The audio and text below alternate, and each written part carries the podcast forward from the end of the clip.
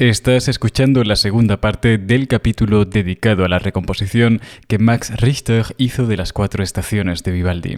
Si no escuchaste la primera parte, en ella habló sobre el origen de esta recomposición y el de las cuatro estaciones de Vivaldi, además de analizar y acompañaros en la escucha de las dos primeras estaciones que componen el ciclo. En este segundo capítulo viajaremos al interior de las dos últimas e icónicas estaciones, el otoño y el invierno, y llegará a su fin con una pequeña reflexión sobre el sentido de recomponer obras antiguas y el envejecimiento inevitable de la música. De modo que poneos cómodos y bienvenidos. La buhardilla vienesa.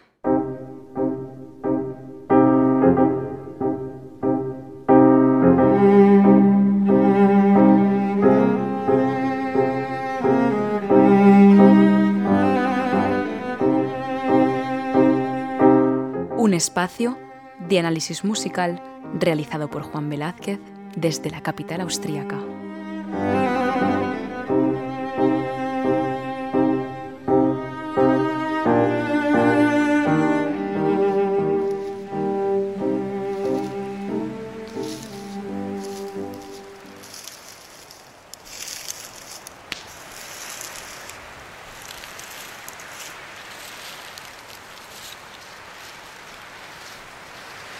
El campesino celebra con bailes y canciones el agradable placer de la abundante cosecha, y embriagados por el licor de Baco, finalmente caen en el sueño de su deleite.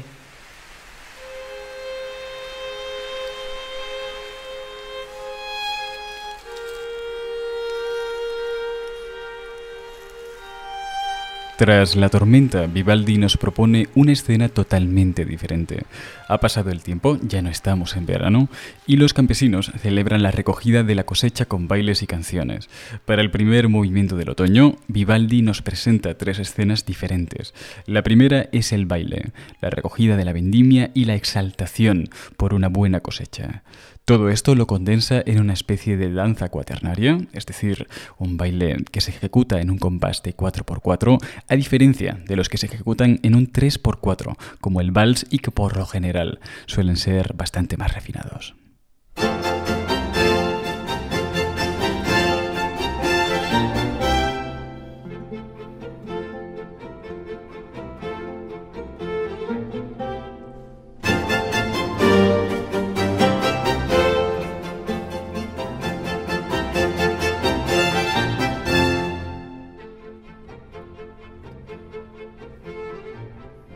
Una vez ya está conseguida la sensación tosca de una danza en el campo, Vivaldi plantea dos situaciones más.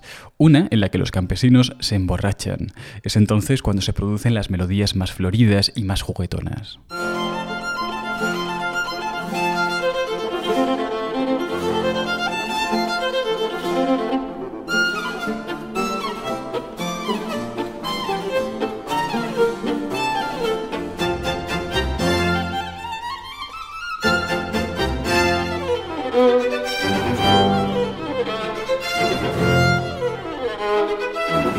Y una última escena en la que todos se calman bajo un simpático recordatorio sobre la partitura que reza, El borracho que duerme termina su placer con sueño.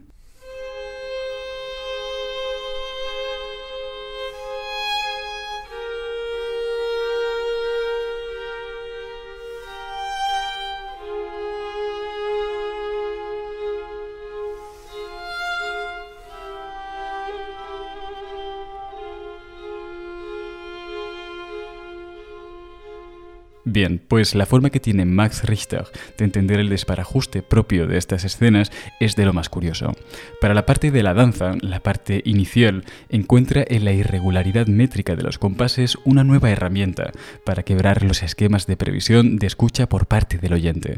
Primero el ejemplo de Vivaldi y después el de Max Richter.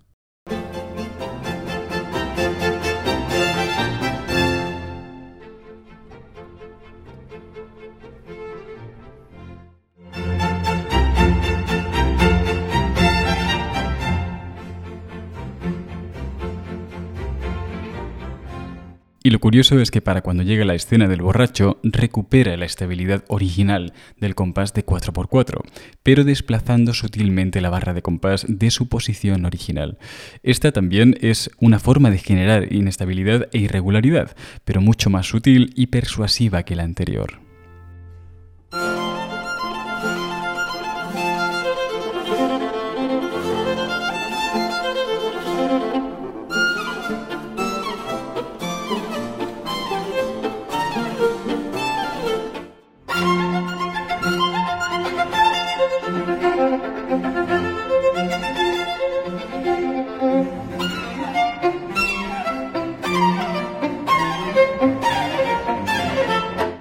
Por último, para la escena en la que todos duermen, utiliza de nuevo la estrategia de tomar varios compases, los cinco primeros de la escena, y genera con ellos una secuencia, una sección propia que permanece hasta el final del movimiento.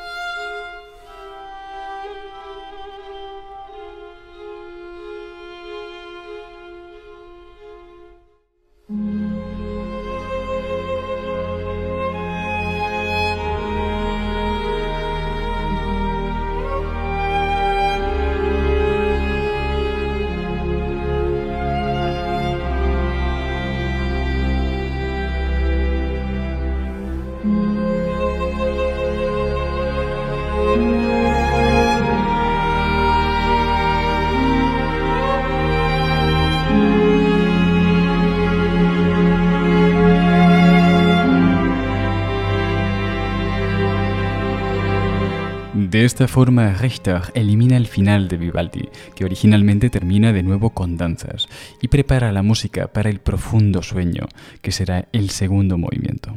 Bien, dicho esto, vamos allá con el primer movimiento del otoño de Max Richter.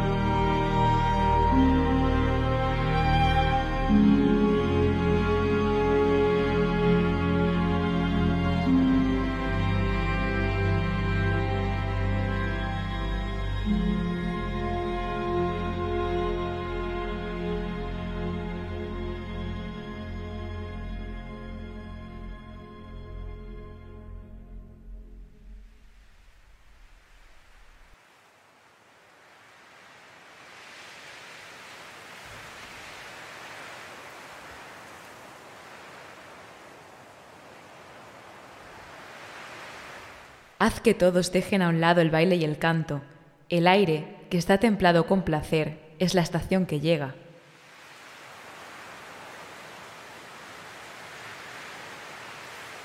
Con estas palabras, Vivaldi anuncia el segundo movimiento del otoño, y la escena es bien sencilla.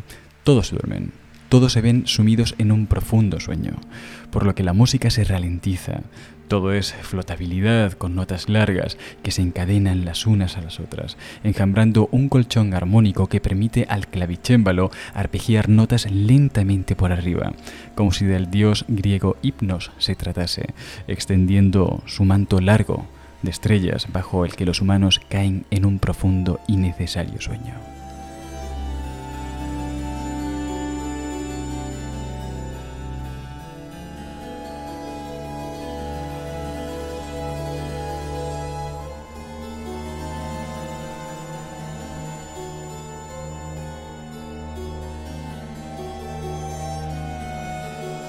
De todos los movimientos, de todos los conciertos que componen las cuatro estaciones de Vivaldi, este será el único que se mantendrá de forma íntegra en el proceso de recomposición. Richter tan solo fijará la forma en que los arpegios han de ser llevados a cabo por el clavecinista, evitando así la relativa libre elección que por el contrario Vivaldi y otros barrocos sí que daban al intérprete.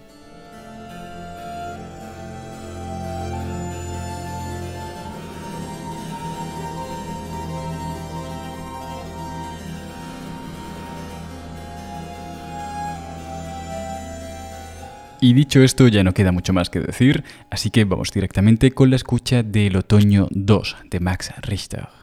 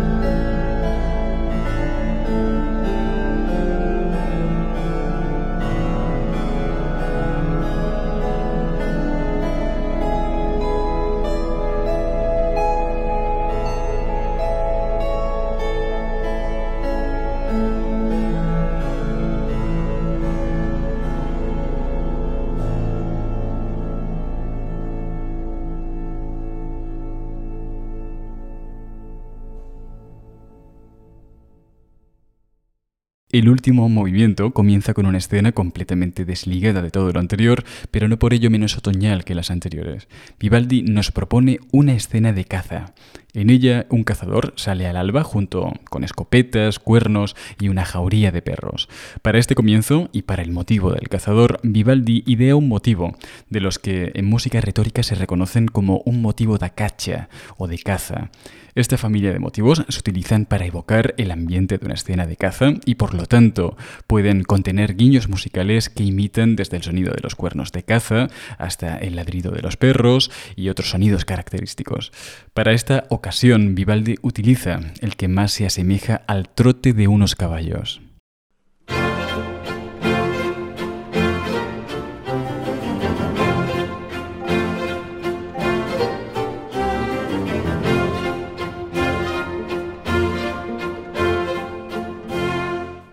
El cual está apropiadamente modificado para contener en sí mismo el intervalo característico del cuerno de caza, la quinta justa.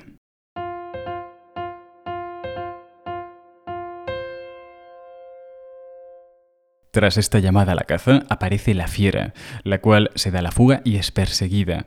Atentos como su motivo musical parece también querer escaparse en velocidad.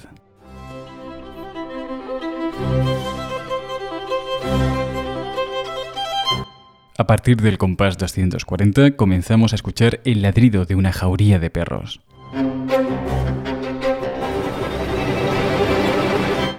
que finalmente terminan dándole caza.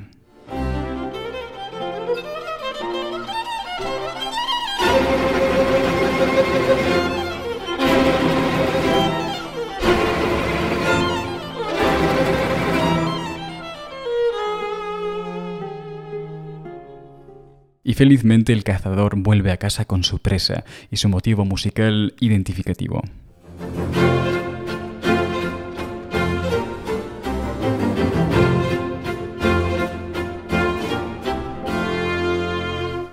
Bien, pues para sorpresa del oyente, Richter elimina toda la escena de la caza, desde el motivo del cazador hasta la jauría de perros, pasando por la persecución y todo para centrarse en lo que él considera el momento musical más brillante, polivalente y estimulante de todo el movimiento.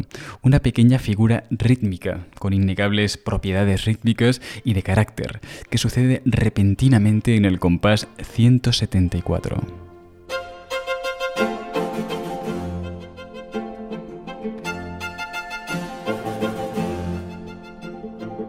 Como sustrato para el desarrollo de este motivo musical, lo combinará junto con un abanico de ritmos compatibles entre sí, que lo dotarán de inercia y dirección, pero sobre todo de belleza rítmica.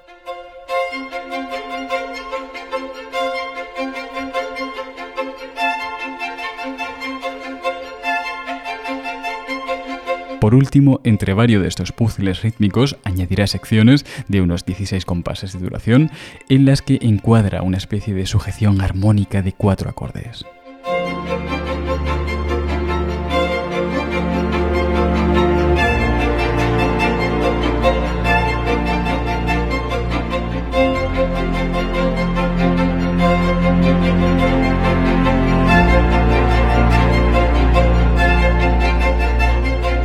Bien, pues vamos directamente con la escucha del último movimiento del otoño u otoño 3 de Max Richter.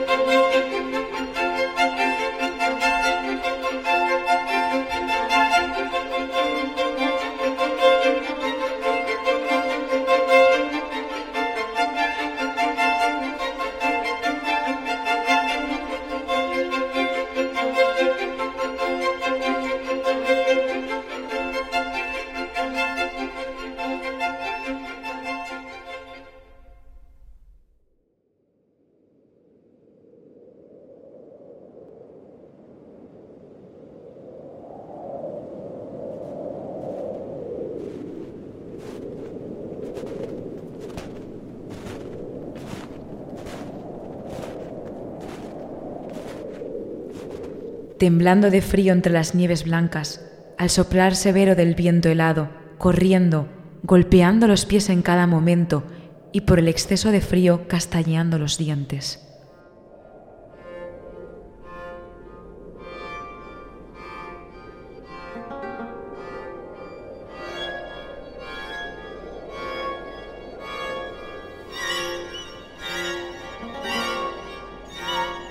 Con este pequeño soneto nos introduce Vivaldi a El invierno, el último de los cuatro famosos conciertos para violín que componen las cuatro estaciones.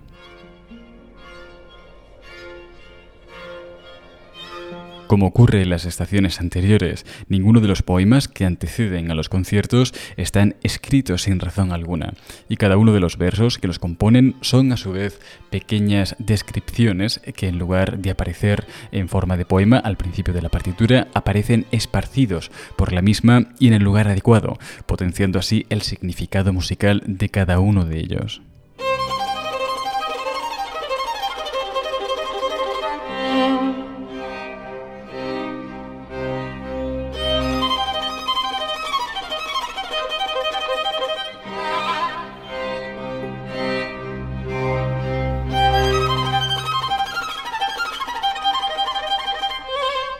Para dar comienzo, Vivaldi propone la escena de alguien temblando. Ayachato tremar tra al genti. Temblando de frío entre las nieves blancas. Y así es como concibe el temblor en música.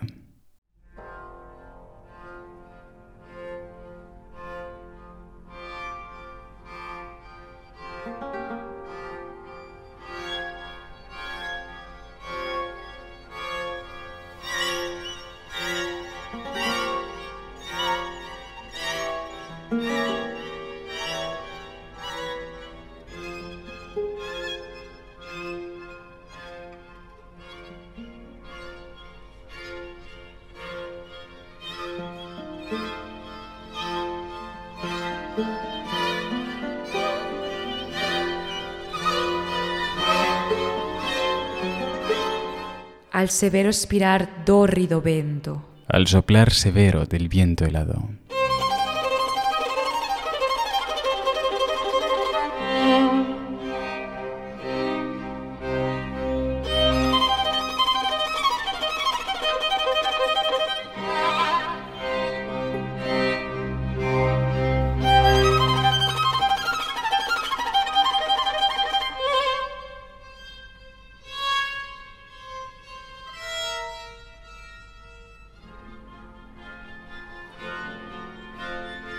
Correr battendo i piedi ogni momento. Corriendo, golpeando los pies en cada momento.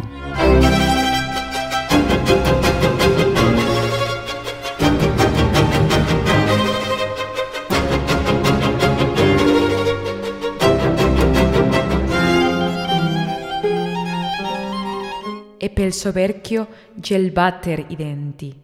Y por el exceso de frío castañeando los dientes.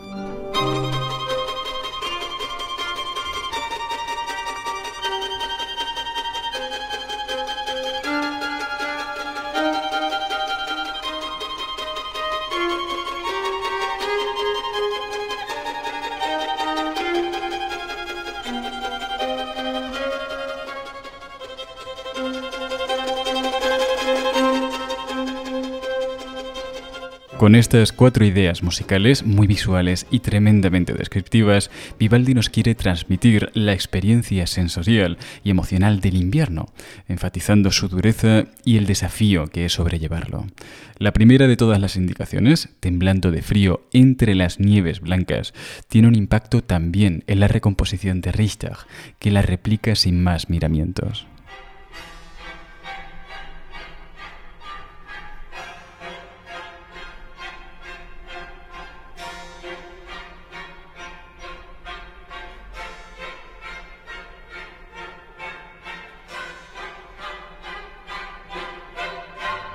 La segunda indicación, al soplar severo del viento helado, también llega sin la menor modificación.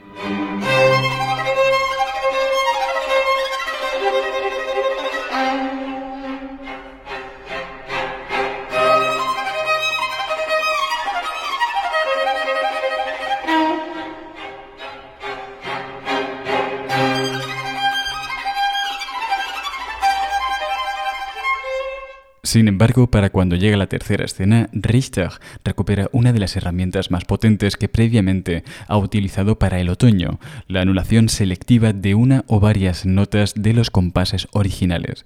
Recordad que la escena representa a alguien descalzo que va corriendo apresuradamente por el hielo, de modo que esta extracción selectiva, sumado a la inercia y velocidad que de por sí lleva ya la propia escena, Richter consigue sorprender al oyente en uno de los momentos más icónicos de las cuatro estaciones.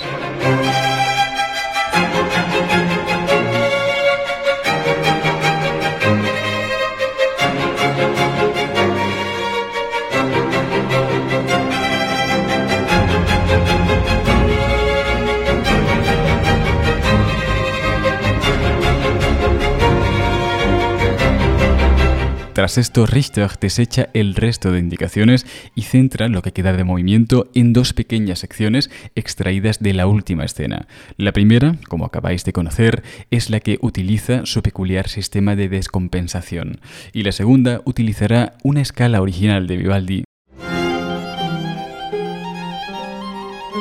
para proyectar esto.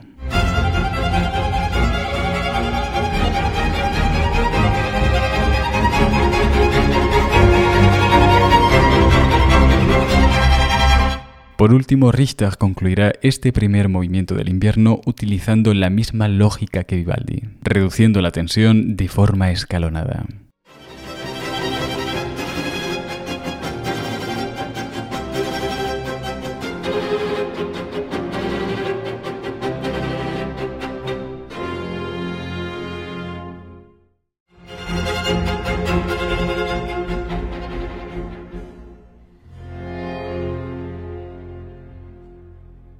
Bien, pues dicho esto, adelante con el invierno 1 de Max Richter.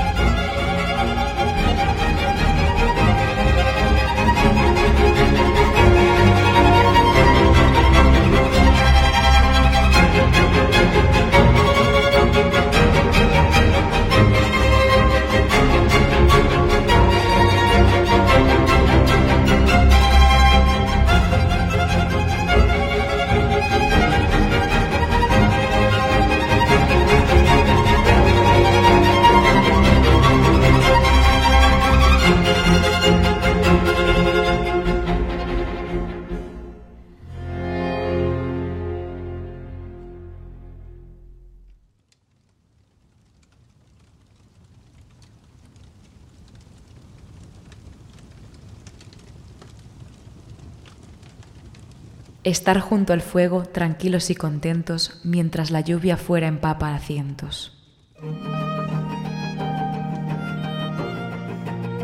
Pronto se acaban las cuatro estaciones. Estamos tan solo a dos movimientos de su final, y para este, la escena que se propone es bien diferente.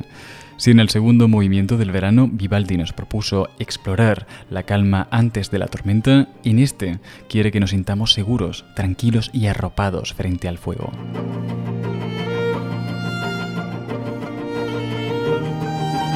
Mientras tanto, fuera cae una lluvia que Vivaldi simboliza con ligeros pizzicatos entre los violines.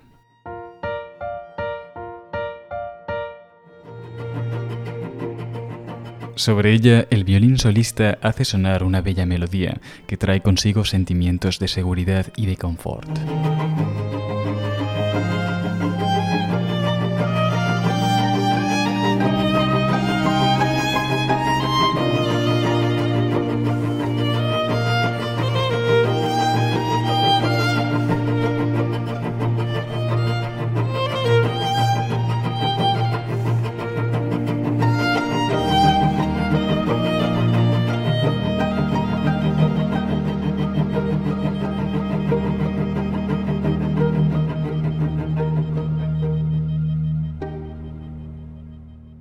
La escena es de una belleza y un equilibrio muy difíciles de recomponer.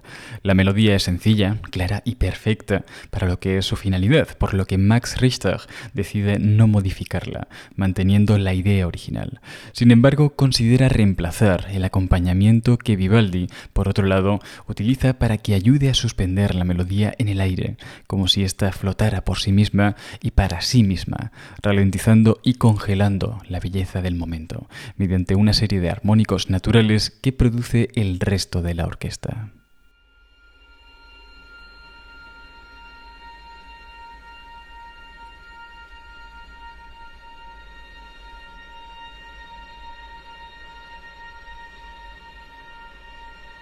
Bien, pues sabiendo esto, os espero hacia el final del movimiento.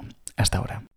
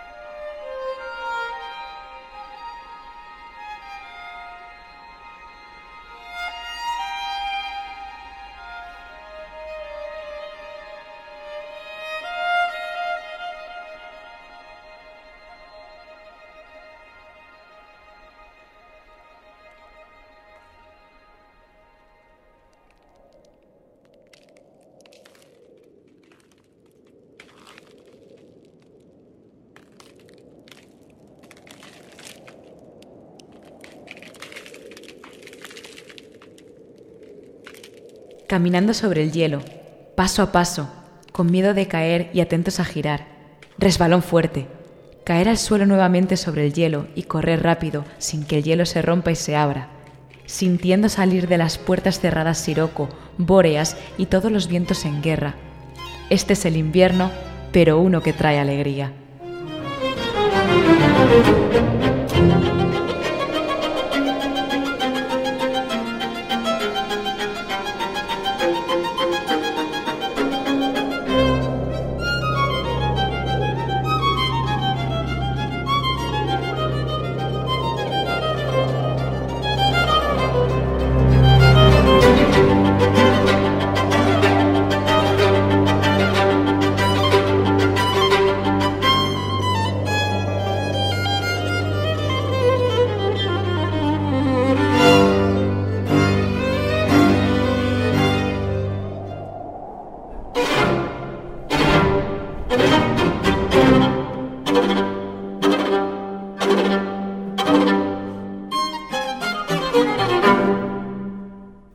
Llegamos al final de las cuatro estaciones, eh, que no es uno cualquiera, sino el que pone cierre final a 12 movimientos, como 12 meses que componen los cuatro conciertos, las cuatro estaciones, y que es eh, un final lleno de simbolismo musical, en el cual Vivaldi nos propone hasta nueve escenas diferentes, correspondidas por nueve ideas musicales perfectamente interconectadas, las cuales eh, os voy a enumerar rápidamente una tras otra.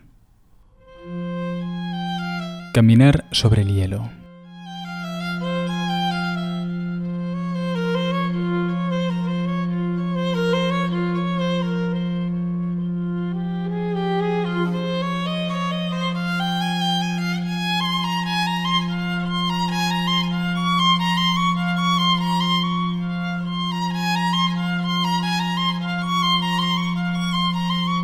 Caminar despacio y con temor, paso a paso por temor a caerse, ir con precaución.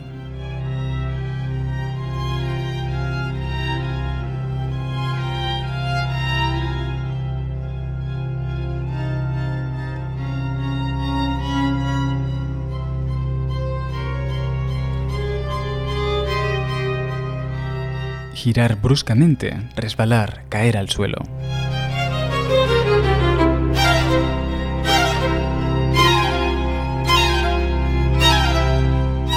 Nuevamente ir sobre el hielo y correr rápido.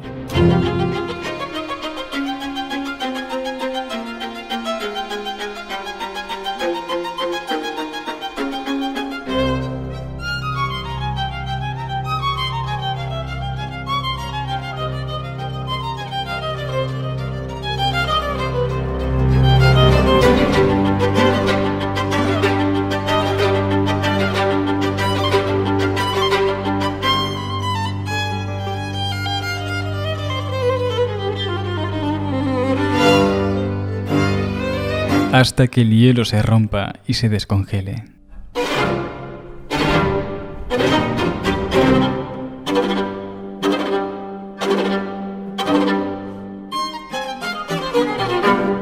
El viento siroco, sentir salir por las puertas cerradas.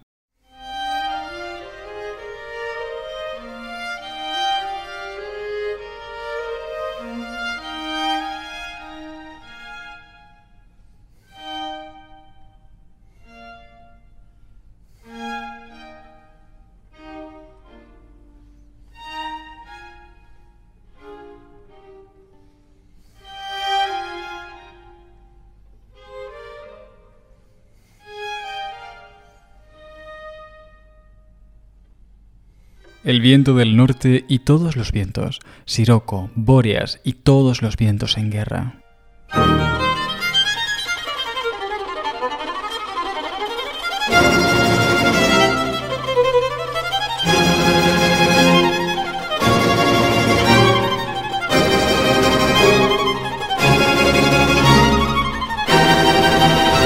Este es el invierno, pero uno que trae alegría.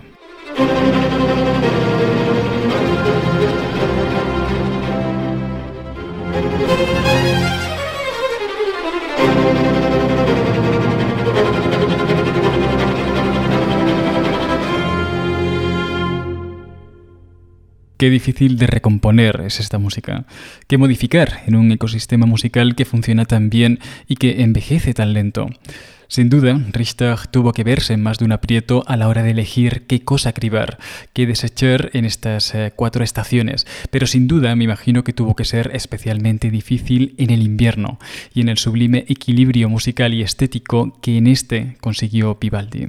Quizás por esta misma razón, Max Richter decide desmarcarse del juego y por así decir, quedarse jugando con un pequeño trozo de hielo ante toda la inmensidad paisajística que propone Vivaldi. Y para ello elige dos pequeñas ideas, una extraída del caminar despacio.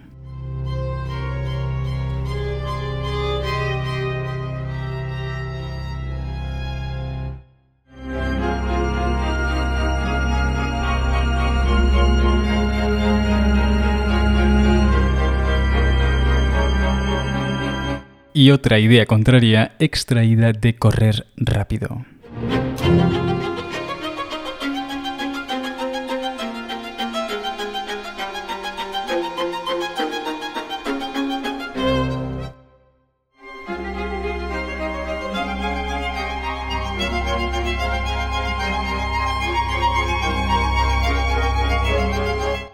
Y con estas últimas referencias llegamos al final de los dos capítulos dedicados a esta recomposición llevada a cabo por Max Richter de las cuatro estaciones de Vivaldi. Y mi pregunta aquí siempre es la misma. ¿Creéis que todo esto ha tenido sentido? ¿Creéis eh, que la recomposición y adaptación al gusto moderno se encuentra la salvación de la que quizás ya sea música clásica obsoleta? Bajo mi humilde opinión, tras eh, años tratando de entender el sentido de estas recomposiciones y muchas otras que como sabéis se han llevado a cabo a lo largo de la historia, es que sí, que tiene sentido y que al igual que ciertas bellezas se mantienen intactas a, pesar del paso del tiempo y vosotros mismos habéis podido comprobarlo en la escucha de pasajes originales de Vivaldi en estos últimos dos capítulos, otras no resultan ser tan imprescindibles como pensábamos y están en su modernización y adaptación, quizás el saneamiento y la bocanada de oxígeno que éstas necesitan para sobrevivir al paso del tiempo.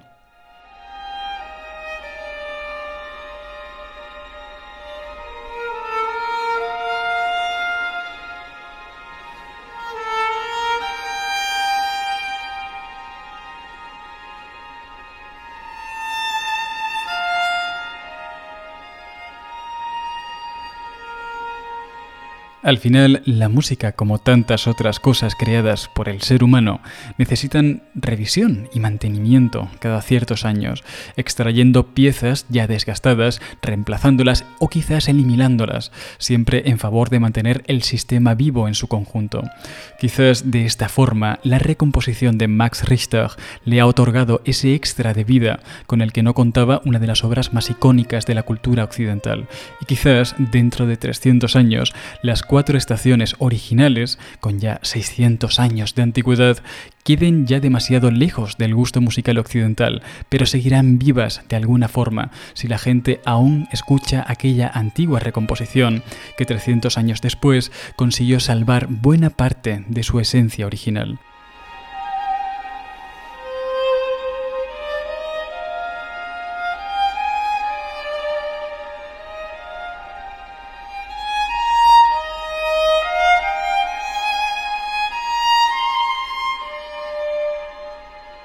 Así que aprovecho para despedirme de vosotros, mis queridos oyentes, y como siempre os digo, muchísimas gracias por haberme acompañado en este nuevo viaje al centro de la música. Y os dejo con la recomposición del último movimiento de las cuatro estaciones de Vivaldi, el invierno 3 de Max Richter. Hasta pronto.